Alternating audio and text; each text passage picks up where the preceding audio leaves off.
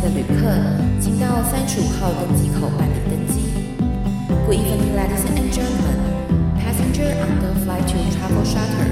please proceed to gate number thirty-five. Thank you.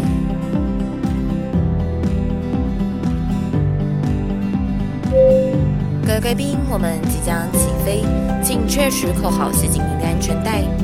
谢谢。Ladies and gentlemen, we are ready for takeoff. Please make sure that your seatbelt is fastened. Thank you.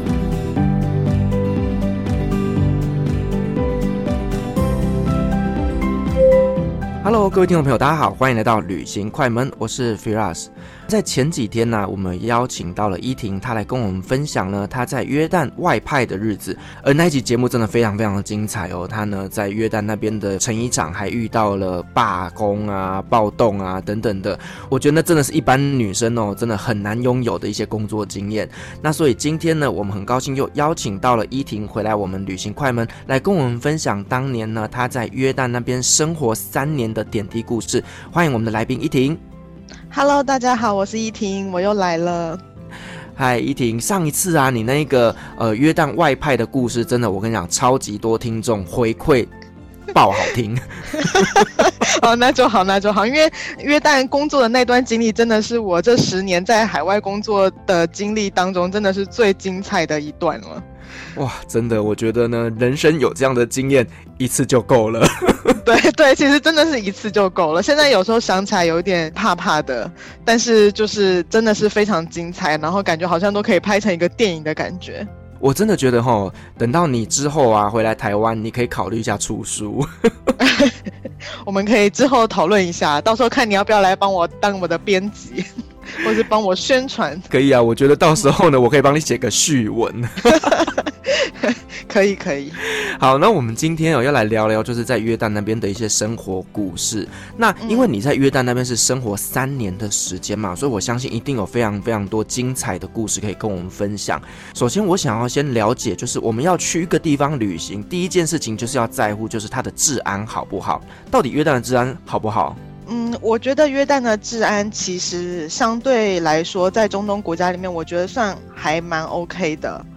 就是看你要跟什么地方比，因为比方说，如果你去跟，比方说杜拜啊，或者是卡达，我觉得他们那边的管制的方面会比较严格，因为他们有就是比较严格、严厉的一个宗教法律在那边，所以各种方面它的这个管制都会收紧。那约旦的话，它呃虽然也是伊斯兰国家，但是它的整个治安其实它没有像卡达或者是杜拜他们管得那么紧，所以治安的话，我觉得还是 OK 的。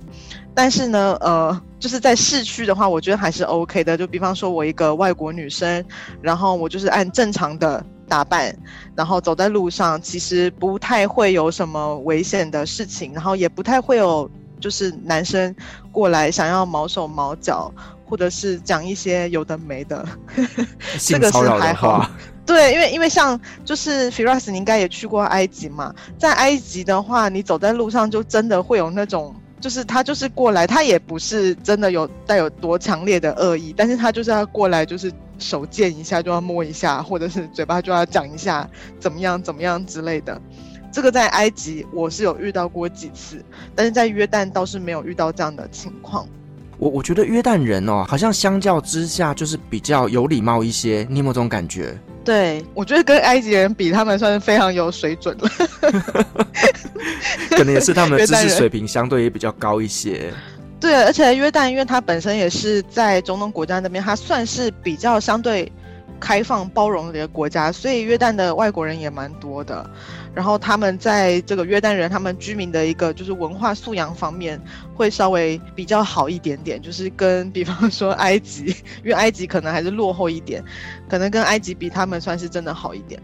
所以可能是因为约旦的人民他们的生活水平相对也比较高一些吗？嗯，我觉得是高一些，但当然他没有像，呃，杜拜啊、阿联酋或者是什么卡达他们那么那么高。我觉得这个文化水平跟就是经济的发展也是有正相关的。他们没有他们有这么多的，就是呃石油的收入啊什么的。但是约旦人，我觉得他们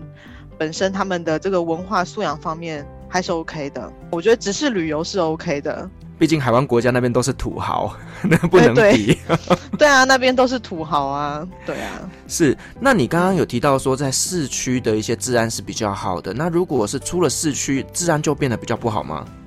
因为像我当时是住在安曼，但是安曼也有分，就是很多区，它也有市区，也有郊区。那有钱人呢，都住在市区嘛，市区有几个就是那种比较知名的那种富豪区，有钱人都住在那边，那边就治安就非常好。然后，但我当时是住在郊区，因为我们的工厂它就是在那个郊区的那个地方，所以我们住的地方呢就会在工厂附近。那个区的名字叫 Sahab，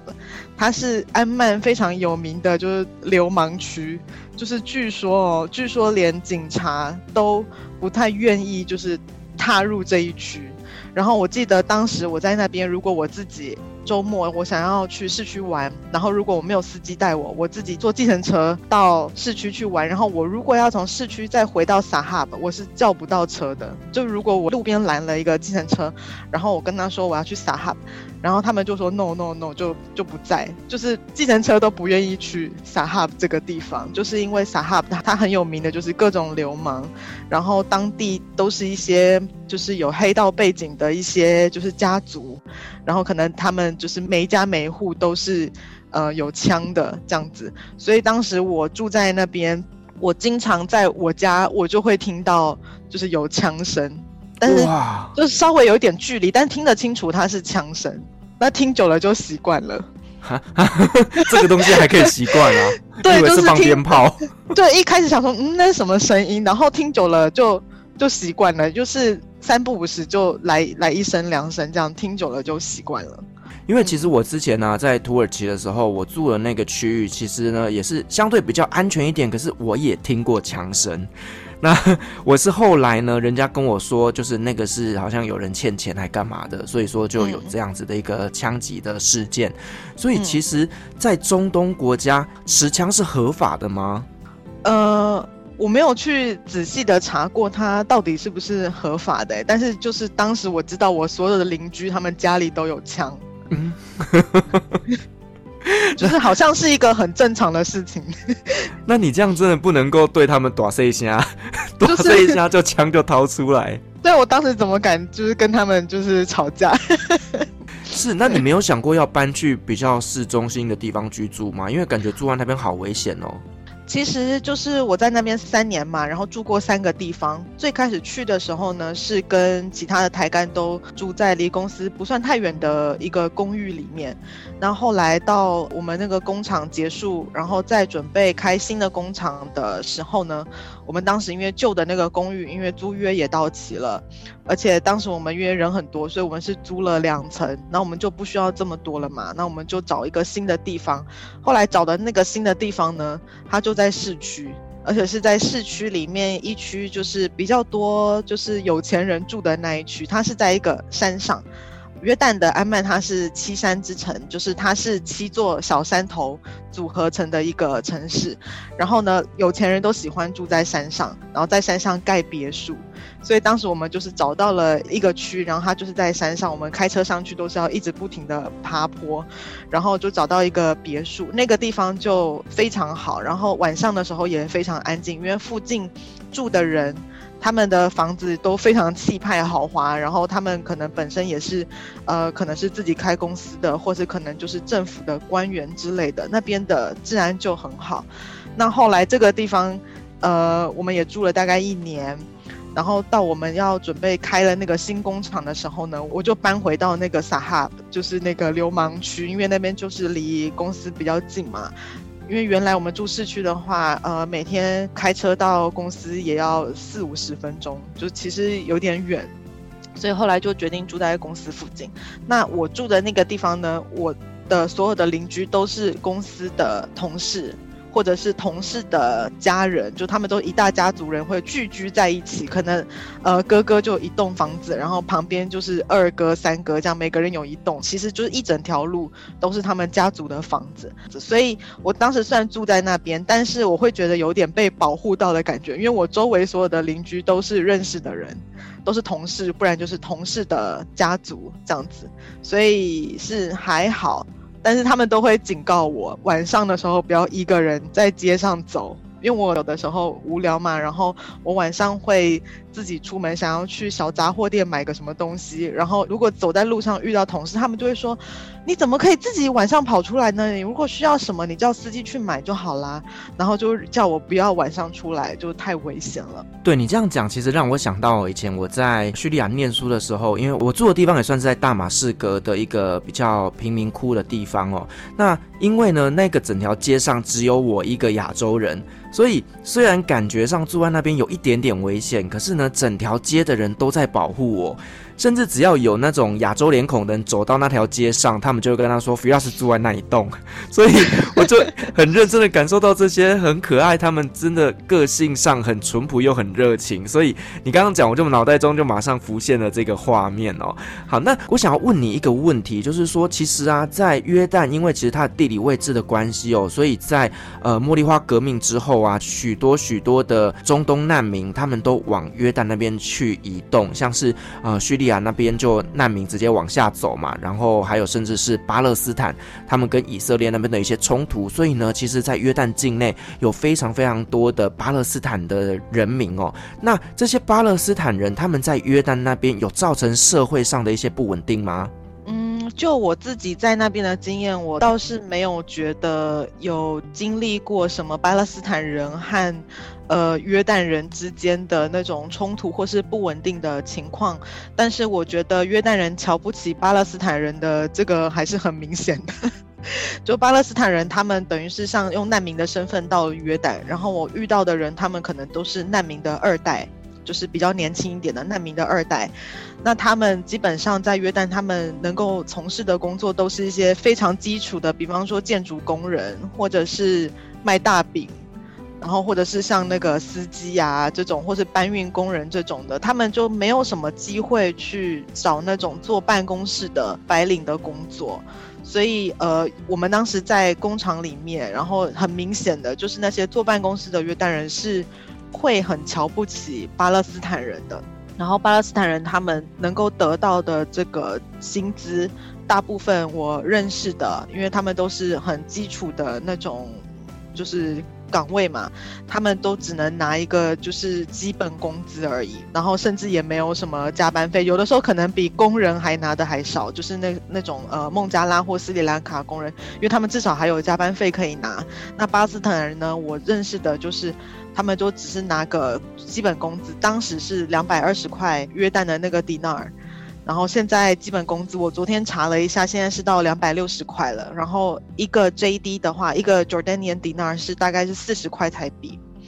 所以真的很少。当时呃，我还在那边，二零一一年到二零一四年的时候是两百二十块嘛，基本工资，然后换算成台币就不到一万块，大概八千多块而已。那现在到两百六十块，也就一万。出头台币就是真的非常少，但是巴勒斯坦人给我的感觉是非常好亲近的，他们没有那么多的欲望，或者是在乎说他的地位是什么，他的社会地位或是会是什么，或是他的这个工作上面的这个 job title 是什么，他们不会去这么计较这些，他们就是很乐天，给我的感觉就是非常乐天，然后非常喜欢帮助别人。我觉得就是太乐天了，所以土地才会被以色列给霸占了。对，也有可能。好，那其实我觉得一万多块的一个薪资在约旦真的很难生存呢，因为约旦其实物价比台湾贵很多哎。对，我记得当时我就觉得，天啊，约旦东西好贵哦。就是它，你看它一个 JD 是大概四十块台币，然后一般我们去买麦当劳一个套餐。差不多就要五块 JD，就是一个基础的套餐哦，还不是说加了很多什么很 很豪华的，就是配餐之类，就是一个基础的套餐，差不多就五块 JD，而且还要另外加上百分之十六的增值税，就 VAT，所以就是一顿饭吃下来五六 JD，这只是最基础的一个，比方说麦当劳套餐。那这样换算成台币是两百多块钱了。我觉得台湾的麦当劳套餐好像还没有到这么贵吧，所以当时我就觉得约旦的物价其实蛮高的，然后加上这个税，所以我都不知道他们怎么生存的。对，因为其实哦，大家可能不知道，其实约旦是整个中东国家里面物价比最高的国家，甚至还超过了杜拜、卡达这一种海湾国家。所以我其实真的很好奇，因为约旦人其实他们的薪资水平真的不高，可是他们的物价高成这个样子。我记得我第一次去的时候啊，我就被了星巴克杯的价格吓到了。因为我们在海外工作的人，我们其实很喜欢去收集星巴克的城市杯嘛。那像我以前在沙乌地啦，像在卡达啦，在土耳其啦，我们买一个城市杯，价格大概也落在三四百块左右的台币。可是我到了约旦之后，我发现说，哇，约旦的那个马克杯一个要五六百块，我就觉得那个价格真的几乎是翻两倍。对，而且它通常它上面标的价格是不含税的，然后它不含税价格，你已经觉得也太贵了吧？然后去结账的时候发现，就是还要另外加一个百分之十六的 VAT，那就是又再加了一层的价钱，所以真的是很贵。而且约旦人他本身，首先他本本来就赚的不多嘛，那约旦本身他自己也不是一个资源丰富的国家，它缺水又缺石油，然后本地没有什么重工业的，所以其实他们的这个国家其实是本身就非常穷的，但是它的物价却非常高，所以就像 Firas 前面讲，它的这个物价比是中东国家是最高的。对，我曾经有一度哦，想说呢，呃，叙利亚动乱嘛，那其实我干脆就结束叙利亚那边的留学，到约旦大学去念好了。可是啊，我那时候发现，我去比较两个语言学校的一个学费，哇，我那个差四倍以上，我就觉得说，天哪，怎么那么贵？对啊，约旦是真的很贵。然后你你如果到约旦，你还要租房子什么的，就真的你吃不消。对，所以其实呢，约旦它是一个。蛮奇怪的国家，就是真的，大家呃并没有那么的富裕，可是他们的物价会这么的高，所以我真的还蛮好奇，他们当地人到底是怎么生活的？我们可以来聊聊他们当地人的一些日常生活吗？好，就是我当时其实，在约旦的话，我有接触到非常有钱的人，然后也有接触到非常穷的人，所以我可以两种人的这种日常生活我都可以跟你们讲一讲。我先讲非常有钱的人好了，就非常有钱的人呢，他们都会自己盖大别墅，他们喜欢盖那种大别墅，然后外面还延伸出去一个大院子，然后再加上一个大车库，然后他们也很喜欢就是买那种豪车，就是宾士啊、BMW 这种的。然后有钱人就喜欢玩车嘛，然后呢，住在非常大的房子里面，然后这个房子里面就是有好多好多个房间，但是可能其实没有这么多人住。然后他们喜欢的那种房子里面的这个装潢啊，就是那种很富丽堂皇的，然后那个沙发一定要看起来就是非常高级的那种，就是你一看就知道这个是有钱人家。然后那个灯还要都是水晶吊灯这样子，然后家里都会有一些外劳，就是在家里当一些帮佣，帮忙他们煮饭啊，然后打扫房子之类的，这就是有钱人的生活。然后呢，非常穷的人，他们就是可能住在一个真的是很破的地方，然后。一家人，因为他们小孩也生了很多，爸爸妈妈，然后可能三四个小孩，全部就挤在一个房间里面。然后这个房间里面呢，基本上不会有什么沙发椅或者是餐桌这种的，他们就是一个像椅垫一样的，然后就是铺在地上。然后，如果要吃饭的时候呢，因为他们地上都会铺那个地毯，要吃饭的时候，他们就会拿出一张塑胶的那种垫子，就是一次性的那种塑料的垫子，就铺在地上。然后要吃的东西啊，大饼啊、饭啊什么的，就直接摆在地上。然后大家就是坐在地上，然后用手拿来吃的。那有钱人家，他一般在家里吃饭的时候，他们都是坐在餐桌上，然后有佣人给他们就是上菜啊，帮他们准备餐具什么的。那穷人家他们就是坐在地上，然后就用手抓着吃，这样这个是我觉得很明显能够感觉到的。不同的这个日常生活，然后呢，穷人家吃完饭不是地上铺了一张那个塑料的那个垫子嘛，直接这样拿起来一包就可以丢掉了。然后晚上一样，一家人六个人、七个人，就是在同样的那个房间里面就铺上被子啊、床啊什么，就就这样睡觉，就是在非常狭小的空间里面，然后做 很多的事情。其实我们刚刚前面有聊到，就是这些穷人家哦，他们都生非常非常多的小孩。这件事情我也曾经问过我的阿拉伯朋友，我就说，为什么你们呢？呃，明知道生活条件并不是这么的好，可是呢，你们还要一直生呢？他就说，因为呢，他们的宗教告诉他们是不可以节育的，因为呢，你这辈子会拥有多少个小孩是阿拉决定的，所以呢，他们就不会有节育的观念。然后晚上呢，可能他们因为穷嘛，所以也没有其他的休闲娱乐，就拼命的生。可是呢，生越多越生越穷，所以就是一个恶性循环。对，就是我觉得他们有的时候就是非常听这个 这个古兰经的话，然后可是就是没有与时俱进的去考虑到真正的这个生活条件和经济条件，所以就是会造成这样的恶性循环，就是越生越穷。当时我有一个就是约旦人司机，呃，我认识他的时候他已经二十二十四岁了吧。然后有一天，他就突然跟我讲说：“我父母邀请你来我们家做客，因为我父母生了一个小弟弟。”我说：“哈，你都已经二十四岁了，然后你父母还又生一个小弟弟。” 就是因为他父母也是都会比较早结婚嘛，他们那边可能十八十九岁就结婚，然后就开始生小孩，然后就一直生一直生，就是没有要停，就是生到不能生为止。但他们家就是我刚讲的那种属于很穷的那种巴勒斯坦人的家庭。所以我去他们家做客的时候，他们一家人全部都是坐在地上，然后家里就像家徒四壁一样，因为你都没有什么家具，然后大家还要抱着那个那小娃娃，刚出生的那个小 baby，然后 就是感觉很可怜，但他们很开心，他们觉得这是一个就是阿拉的一个恩惠，给了他们一个就是新生的孩子这样子。我刚听你讲这个，我都觉得天哪，那辈分会乱掉哎！你要是你的司机好二十四岁，他生了一个 baby，然后呢，他爸爸妈妈又生了一个 baby，那他们两个以后到底是会算兄弟还是算叔侄啊？对啊，而且因为我我我的那个同事，他不是家里的老大嘛，他上面已经有好几个哥哥姐姐了，然后那几个哥哥姐姐已经结婚，然后也有小孩了，那等于说他的这个呃哥哥姐姐的小孩都只比他弟弟就是大没几岁而已，就是那个辈分就。很 很乱，哇！这个真的到时候呢，可能过节的时候大家聚在一起，真的不知道该怎么叫哎。对啊，好，那其实我知道约旦其实它是一个非常特别的国家，是因为它是中东国家少数的中立国。因为其实呢，我们知道就是在中东国家，其实他们有一些些的可能以牙冲突啦，或者是说跟美国关系的一些不稳定。但其实约旦这个国家一开始他就站稳了他的一个脚步，告诉人家说我中立，我没有要跟你们瞎搅和。那所以也是因为他中立的关系，他其实也是阿拉伯国家里面第一个跟以色列和平相处的国家。哎，嗯，对，这主要是因为前面我刚有提到，约旦是一个几乎没有自然资源的一个国家，缺水、吹油，然后缺钱，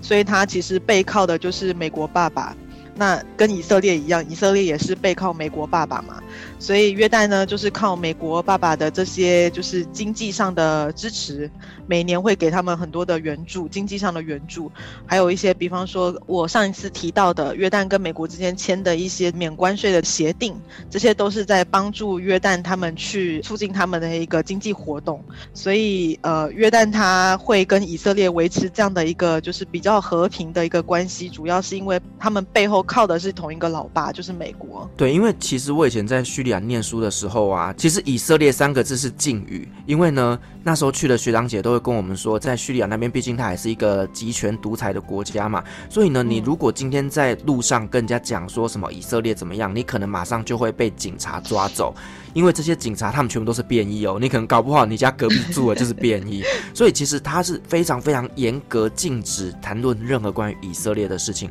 可是啊，我发现在约旦那边不太一样，就是约旦它因为呢跟呃以色列之间有一些些商务的往来，所以其实呢他们在那海关口，其实你可以看得到，就是有非常非常多的运输车辆，他们其实在两国这边来交流着。所以其实，在约旦那边来讲，其实他们跟以色列关系呢是一个很微妙的关系。对，就是很微妙。他们在政治上面，在经济上面是维持着一个稳定的一个和平的关系，但是其实哦，约旦人他们是不会称以色列叫以色列的，他们还是叫以色列叫巴勒斯坦，就是他们心目中是没把以色列作为一个国家的，他们认为那一块土地还是巴勒斯坦。对，其实几乎所有的阿拉伯国家都一样啦，他们都不认为，他们是都不承认以色列。以色列对。好，那我们来聊聊，就是说，呃，你在中东国家生活了也是好几年的时间嘛？那你在约旦那边有度过斋戒月吗？有啊，每年都会有这个一个特别的月份。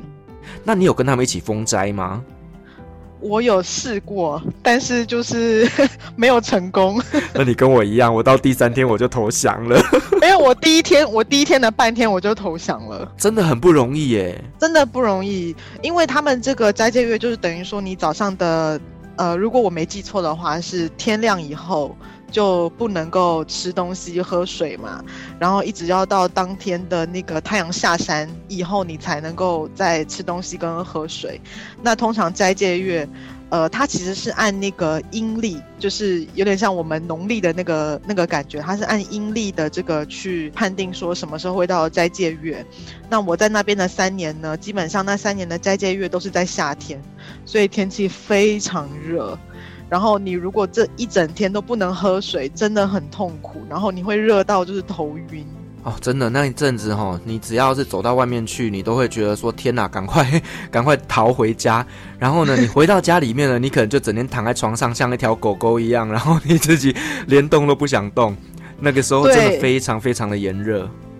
那个月的话，就是你白天你到街上看，就会发现，就是街上的人都比平常要少了很多，大家都基本就尽量不出门了，因为真的是你你出门你就会消耗能量，然后你还会就是身体内水分会蒸发，然后你又不能及时的补充，你就会头晕，会很痛苦。那我们可不可以来聊聊，就是呢，斋戒月的时候啊，在这个月份里面，它会有什么样的活动跟我们平常月份不一样的呢？它首先就是呃，我前面刚讲到的，你白天的时候你会需要进食、进水，还有禁烟，然后等，但是呢，等到太阳下山之后呢，他们就会呃，每家每户都会准备非常丰盛的大餐。我个人的感觉是，他们会比平常吃的还要好，然后他们会所有的家里的人都回到，就是比方说所有所有人都回到自己的呃父母家，然后大家就一起吃饭，然后吃完饭之后呢，就会非常开心的感觉，然后呃开始喝茶呀，然后跳舞啊，然后唱歌啊这种的，然后因为斋戒月的时候，他晚上就是基本上大家会待到比较晚，就是他不会那么早睡觉，因为平常大家可能。呃，十点、十一点他就准备睡觉了，但是可能对他们来说，他们晚上十点、十一点，或甚至是到半夜的时候，他们还要再吃一餐，他们要再吃一餐才能够有办法，就是度过接下来另一天的，就是白天的这个斋戒的时候，所以他们的晚上就会变成就是越夜越美丽，晚上就会开始有一些比较特别的那种夜生活，不就是可能到半夜十一、十一点、十二点，甚至一两点，还会和好多人都在外。外面玩，然后我记得当时市区也有一些那种斋戒月的时候才会开的那种类似像市集一样的地方，它就会开得很晚，然后大家可能。呃，太阳下山后，先在家里先吃了一顿大餐之后呢，大家就出去玩，玩到半夜一两点，然后再吃顿饭，然后才睡觉。这样。其实像我以前呢，在卡达拉，在沙乌地的时候，其实我们发现一件事情，就是每次只要到了斋戒月啊，他们晚上的第一餐的时候，其实在路边都会有一些人是在发送便当的，甚至会有一种像是呃帐篷里面，然后呢就会举办那种像 party，然后邀请所有人一起去共食。那我那时候很多朋友就会邀请我说一起去吃，其实这个好像是因为他们一些比较算有钱的人，他们呢在服务这些算是比较没钱吃饭的人所所做的一些慈善的活动。那另外呢，就是在斋戒月期间呢，所有的餐厅他们都会推出斋戒月特餐，就是呢，对，几乎就是晚上的第一餐就是吃 buffet 吃到饱。对对，但对，没错，就是在斋戒月的时候，餐厅会有一些不一样的那种。套餐，然后还有我印象比较深刻的是，他们的每家每户在斋戒月的时候，他们都会在房子外面就是放很多的那个装饰的那个灯，就有点类似圣诞节的时候我们会用的那种圣诞灯，但是他们会放那种星星和月亮的图案，他们会挂在就是房子外面，这样子，这是斋戒月的时候比较特殊的一个他们的一个算习俗吧。对，所以其实呢，我们还是要提醒一下各位听众，如果说呢，你有计划要去中东旅行的时候，尽量避开斋戒月，因为这段时间呢，去那边其实你可能餐厅也不好找，然后再来就是呢，可能当地人的脾气也比较暴躁，所以呢，你可能到了当地入境随俗，然后呢，你可能在在人家面前也不方便吃饭喝水，所以其实呢，会多多少少造成一些困扰的，所以呢，还是尽量避开。对对，如果如果你只是去旅游的话，我们会建议你不要选在斋戒月的时候去，因为你旅游已经很累了，然后你还不能吃东西喝水，那就太痛苦了。是，那你在约旦这三年来啊，你有没有发生一些让你印象深刻、很难忘的故事呢？呃，我最难忘，然后最自豪的一件事情，就是我们在约旦的时候，因为有很多的叙利亚难民。呃，他们会在就是北部，就是跟叙利亚、约旦跟叙利亚交界的地方，有一个很大的一个叙利亚难民营，然后也有一些叙利亚的难民，他会呃，就是零零星星的分布在约旦的境内这样子。那我记得我到刚到约旦那个时候，就正好是叙利亚他们内战最如火如荼的那几年。所以，呃，我一直都在新闻上，或者是在同事的口中，会一直听到，就是叙利亚难民怎么样怎么样了。然后我记得当时呢，我们在台湾的新闻也经常会看到，就是说有一些叙利亚难民他们会逃跑嘛，然后就是用一些非法的途径，比方说坐什么橡皮艇，然后要坐到呃希腊去。结果就翻船啦什么的，然后就很可怜，所以当时我们就是还蛮关注就是叙利亚难民的这个事情。那还有另一个背景，就是我们公司当时是一个纺织厂嘛，那我们会呃每年都会从台湾进口非常多的就是很好的布料到约旦去，那有的时候会有剩下的一些库存，那这个库存如果说就是。呃，剩下来，然后他后面的订单也用不到的话，那他就等于是闲置了。那闲置的话，我们也不能够就是说在当地去把它卖掉，但是我们可以就是用另一种方式，就是像做慈善的方式，我们把这些闲置的，就是这些布料呢，把它做成冬天的夹克、冬天的外套，然后我们把它捐给叙利亚的难民。那这样子的话，就是算是做了一个善事，然后再来也能够帮忙我们公司解决就是这个闲置库存的问题，因为不能卖掉嘛，那不能卖掉，我们海关的账上不平也会有问题。但是如果我们用这种方式去把这些库存消耗掉的话，那海关那边就是就 OK 了，因为这个对他们来说也是一个很好的事情。所以当时第一次的时候呢，我们是我们公司跟。台湾驻约旦的代表处，我们一起合作，去促进、去推进这个呃捐衣服给叙利亚难民营的这个事情。那我记得当时我们就是做了好几千件冬天的外套，然后因为我们就是想说难民营里面呢会有大人、会有小孩、有男有女，所以我们就各种尺寸，然后各种颜色全部都做了，都准备了，就是非常充足衣服的这个量，然后呢。我们就是用了一个货柜车，然后运到叙利亚和约旦交界的那个地方，叫做 Irbid。Irbid 那边有一个非常大的难民营，有几万个叙利亚难民。我们就把这个衣服全部运到那边，然后在当地，当时我是亲自在那边就是发放给叙利亚的难民。那当时我印象真的非常深刻，因为那个难民营真的。就是生活条件跟这个环境是非常差的。当时是冬天嘛，那约旦的冬天是在北部的话，就是还是蛮常下雪的。那有时候下完雪，它又跟着下雨，或者是那个雪融了之后，它那个地上不是都湿湿的嘛？他们那个难民营那一片地全部都是烂泥土地，然后那个所谓的营，它不是说有一个什么货柜屋这种没那么好，它就真的是帐篷。就是联合国难民组织发的那种帐篷，然后就直接搭在那个烂土地上面，然后又刚好下过雨，所以那个地就是全部都是烂泥巴，然后那个帐篷里面也什么都没有，他们可能就是就铺着一个毯子，然后直接就睡在上面这样子，然后在营里面呢，看到最多的就是老人和小孩，基本上看不太到那种年轻的人，因为年轻人都想办法逃到欧洲去。或是其他的地方，就是想办法再去赚钱啊，去生存。但是老人小孩跑不了的那种，都待在难民营，就很可怜。我有的时候都会想到，就是不知道那些小孩现在怎么样了，因为我在那边有看到是那种刚出生，就是还是那种可能是奶奶或者是外婆抱在怀里，真的是刚出生还在喝奶的那种小婴儿，就是他们的未来就是不知道怎么办啊。这段听了真的我觉得好沉重哦，因为难民的事情其实真的已经太多年了，已经十几年，而且到现在都还没有结束。其实，在这段期间里面，我也曾经协助过，呃，推广一些就是在台湾捐赠衣服、捐赠鞋子，然后呢，再透过台湾的一些慈善机构，把他们运送到约旦的边境或者是土耳其的边境。但是我们知道，一直不断的做这种慈善，其实是帮不了他们什么的。我们只能够短暂的提供他们这些资源而已。其实最终最终，我们还是希望能够叙利亚的内战这个赶快结束，让他们所有的人民能够开始安居乐业，好好的去重建他们的家。其实这个才是最终的解决之道。对啊，他们毕竟不是约旦人，他们到了欧洲，他们永远都是外人，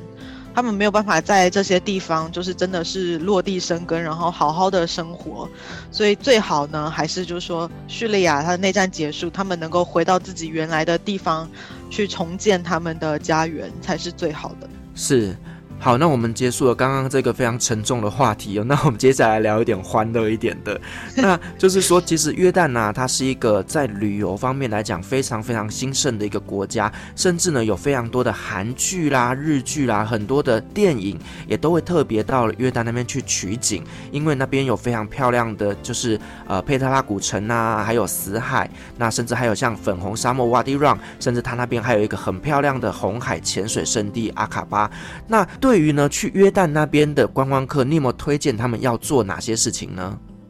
我觉得就是一定要去死海漂浮一下，因为就是死海它其实是在以色列和就是约旦中间的那那个就是天然的一个盐水湖，呃，算盐水湖嘛。那但是如果你从以色列去的话，以色列那边的消费是要比约旦还要更贵的。但如果从约旦那边去的话，那其实你看到的是同一个海，然后约旦的。这一侧呢，也有很多就是那种五星级的度假村，所以你如果从五星级的度假村进去，它会有一个私人的死海的海滩，在那边你就可以待上一整天，然后它有躺椅，你就在那躺着，然后你想要去呃死海上漂一漂，你就去漂一漂，然后它会有那个泥巴，你可以把泥巴挖起来，然后涂在 涂在身上，它这个是对美容养颜非常好的天然的矿物质的成分。然后呃，你就可以在那边就是待一整天，然后喝一杯他们越南的国民饮料，叫做 Lemon Ma'ana，就是柠檬薄荷茶，就躺在那，然后喝一杯这个就非常舒服。这个死海算是每个人我觉得一生当中都可以去体验一次的地方。你讲这个我有去过，那时候呢，其实我就是到了死海旁边的 Movenpick，我记得超级便宜的哦，两人房一天只要两千多块。所以真的非常非常的划算，可能是淡季啦。那你就可以呢去死海那边泡一泡之后呢，然后你再回房间冲洗掉。我觉得真的非常非常的棒。然后呢，再来就是说呢，其实死海啊，听说啦，在四十年之内即将要消失。所以其实呢，鼓励大家如果有机会的话，一定要去约旦来泡一下死海，然后记得一定要买报纸。对，然后你你刚说的那个 Movenpick，就是我当时也常常去，因为我们常常会有美国的客户来，那他来的话，我们通常也会带他们去死海，就是享受一下，因为死海从安曼过去的话，其实也不算太远，大概一两个小时的车程吧，不算太远，而且就是从安曼过去那个一路上，你可以看到的那个景色，真的非常非常的漂亮，然后你也可以看到那种死海的海滩的边边。会有那个白色的，像白色的那个边边，那个白色的边边就是眼巴，但是你远远看呢，它就是亮亮的，然后非常好看。然后 Movenpick 就是也是一个很不错的度假村，就是如果你不住宿的话，它也有那种 Daily Pass，就是你好像付三十 JD 还是多少钱，反正就一两千块台币，然后你可以在里面待一整天，然后随便你怎么漂，随便你怎么躺，然后那个饮料啊什么随便畅喝，可以待一整天，就非常舒服。所以当时我们每次有客人来，我们就会带客人去，然后客人都很开心。对，但是还是要提醒大家哦，你如果说要去约旦泡死海，你一定要记得带拖鞋，因为呢，那个 满是盐巴的沙滩，那个走起来真的会有一点刺脚。哦，那另外就是说，因为呢，死海它是盐度非常高的，所以呢，如果说呃你在那边有伤口的话，其实那个下水真的要小心一下。然后呃，我觉得泡过死海的伤口会非常难愈合，这是我个人的经验。所以因为太刺激了，还有小心不要碰到眼睛。对对对，就是有一些防护措施，可能还是要做一下。嗯，对的。那除了死海以外，还有什么推荐大家去的一些行程呢？我觉得像佩特拉啊，然后 Wadi Rum 这种，就是大家一定会去的。我觉得我就不用再另外说了，因为就是网络上都有非常多的这方面的资源。然后我觉得还蛮推荐去的另一个地方就是阿卡巴。阿卡巴它在约旦的最南边，然后它是靠海的一个城市嘛。然后它靠的这个海呢，就是红海，也就是说你这个红海跟在埃及看到那个红海是同一片海。然后红海也是世界上非常有名的潜水圣地，它下面的这个珊瑚礁的资源也非常的丰富。然后阿卡巴呢，它整个潜水的一个价格不会太高，天气也非常的舒服，所以我个人是非常喜欢阿卡巴这个地方的。就如果有喜欢潜水或者是喜欢看海的话，阿卡巴是一个好地方。然后甚至如果你接下来的行程有就是要往埃及走的话，你也可以从阿卡巴过去埃及。也是可以的，阿卡巴甚至到以色列好像也可以。对，阿卡巴真的是一个我觉得很不像约旦的一个城市，因为它那边真的是外国观光客超级多的耶，就是大家都会去那边潜水。嗯、那你会看到很多来自于欧美的这些年轻辣妹，所以我真的觉得那个地方跟呃正统阿拉伯国家真的不太一样。对，而且阿卡巴它是那个免税区。所以在里面的消费是不用再另外加关税的，所以就是不会特别的贵。哇，那就差很多了。你看约旦的税那么高。嗯。对，所以我记得以前呢，我们都会去阿卡巴的时候，回程的时候会顺便搬一两箱的啤酒，会带啤酒，然后回安曼去。就虽然安曼也能够买得到酒，但是不是所有地方都买得到，而且就是。在安曼买的酒很贵嘛，还要再另外加水，所以我们都会去阿卡巴的时候，就会顺便带一两箱的啤酒回安曼。那我想请教一下，那有没有什么食物是我们到约旦是必吃的啊？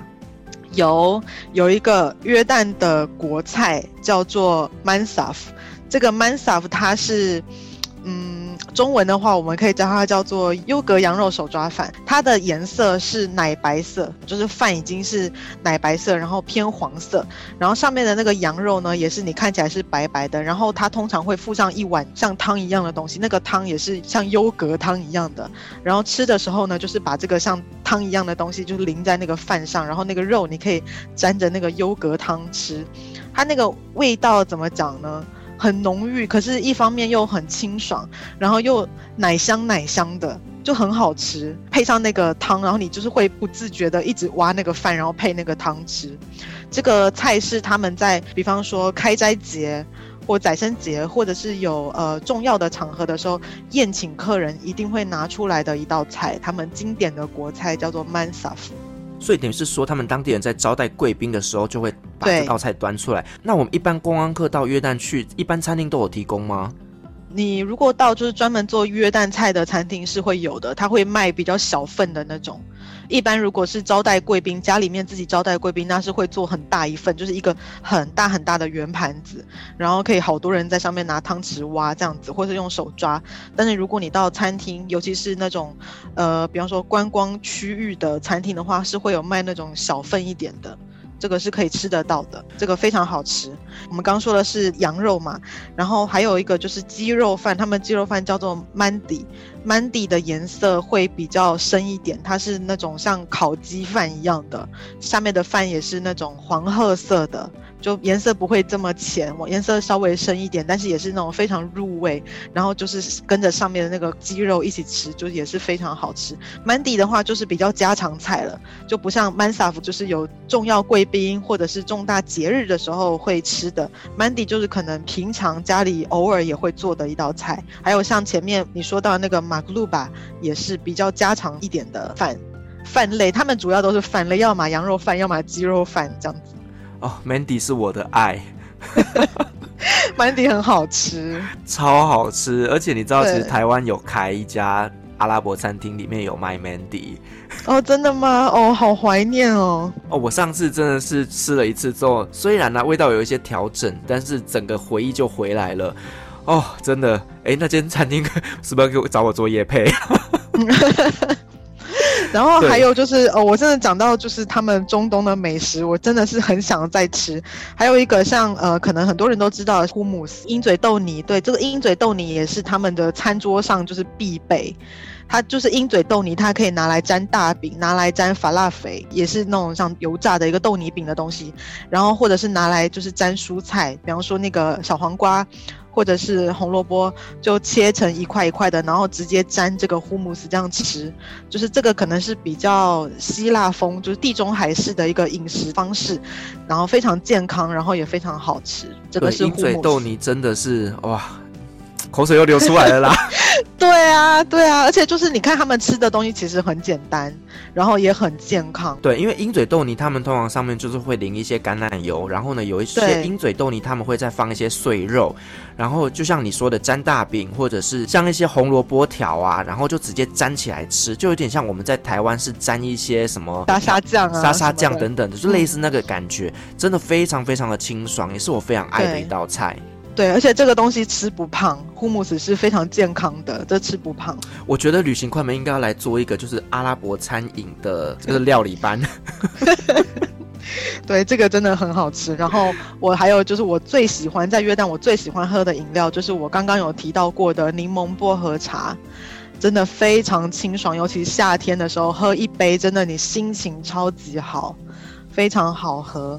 然后还有就是，我是自己不爱吃那么甜的，但是阿拉伯人非常爱加超级多的糖。他们不管是喝咖啡还是喝红茶，他那个红茶可能里面半杯都是都是砂糖。这个是阿拉伯人他们的一个饮食的一个特点，他们喜欢吃甜的。对，因为我知道在安曼市中心有一家非常非常有名的甜点店，它里面卖的那个库纳法，听说是中东一绝。对，好像叫哈必巴还是什么的这个名字，反正就是你看到他有一间很大的店，然后有好多人在那边排队，然后他卖的就是这个苦纳法，苦纳法是一个类似 cheese 的东西，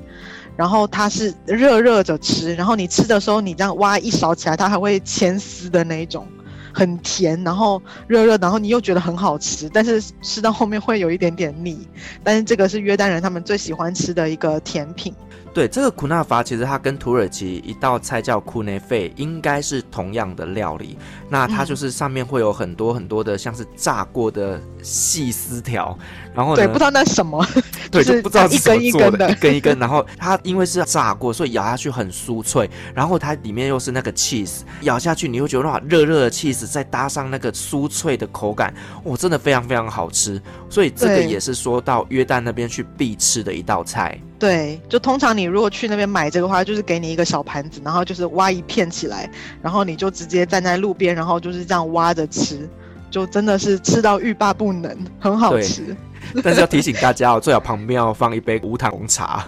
对，就是无糖红茶最好自己准备，因为如果你再去店里面买无糖红茶是买不到，他们会给你加半杯糖。对，而我记得在安曼的市区里面有蛮多在卖甘蔗汁的，对不对？对，在那个老城的地方有很多在卖甘蔗汁，他们这个甘蔗汁应该是没有再另外加糖了，就已经是那种甘蔗天然的这个味道，非常好喝。对，就是炎炎夏日，真的喝一杯甘蔗汁，真的是非常非常的解渴。对，好，那我们再来聊聊，如果说我们的听众朋友他未来呢到约旦那边去旅行的时候，那你有没有推荐什么是必买的伴手礼？嗯，我觉得可以买的就是，比方说死海相关的一些系列产品，比方说死海的那个浴盐，或者是死海的那个去角质磨砂膏，或甚至是有含有一些死海矿物质的一些乳霜之类的，这些都还蛮好的。而且如果你在约旦这边买的话，你要比在以色列买要便宜很多，但是海是同一片海，泥也是同样的泥，但是约旦这边会比以色列要便宜多了。对，但是要提醒大家，这些东西非常的重。对，对，就是你不要买太多。我记得有一次，我哥哥他就跟我说，呃，你可不可以帮我从约旦带一些死海盐？因为呢，他想要来做一些手工皂。那我说好啊，就帮你买点盐巴吧。结果我去啊，嗯、他那个盐巴就是总共有一盒四种颜色，一个颜色一公斤，所以那一袋就四公斤。那很重，小说超级重的。它没有比较小一点的那种包装吗？没有，因为那时候我就是刚好在那个呃 Queen Alia 机场里面转机，嗯、然后那边不是就有一个很知名的一个品牌吗？然后我想说，然后就直接去专柜里面拿就好。哇，结果一盒就是四公斤，哇塞，超崩溃。然后再来就是大家都会叫我们买死海泥嘛，对不对？那死海泥那个也很重，对，因为它就真的是泥巴，真的很重。对啊，但是我觉得它的功效是好的，就是呢，它会帮你去角质啦，然后有一些蛮滋润的，能够帮我们做一些很好的皮肤保护。对，而且它是属于相对比较温和一点的矿物类的一个保养品，所以其实还是可以买来试试看的。在机场或者是在死海附近有一些专门卖死海泥的店，都可以买得到。那如果说我们有听众他想要到约旦去旅行的时候，你有没有一些小小的建议提醒大家的呢？注意安全，这个是最重，这个真的是最重要的。就是因为像女孩子的话，前面我们刚刚提到约旦其实治安算不错的，但是女孩子的话呢，还是尽量不要跟当地人，尤其是男生有太亲密的一些肢体接触，这样子会比较好，因为。呃，我们不晓得这个当地人他自己本身家族他们的能够接受到的程度是怎么样的，就是为了避免一些误会呢，其实我们就是呃稍微的跟他们保持一点点距离，然后呢，我们的不管是在衣着或者是谈吐方面稍微注意安全，这样子。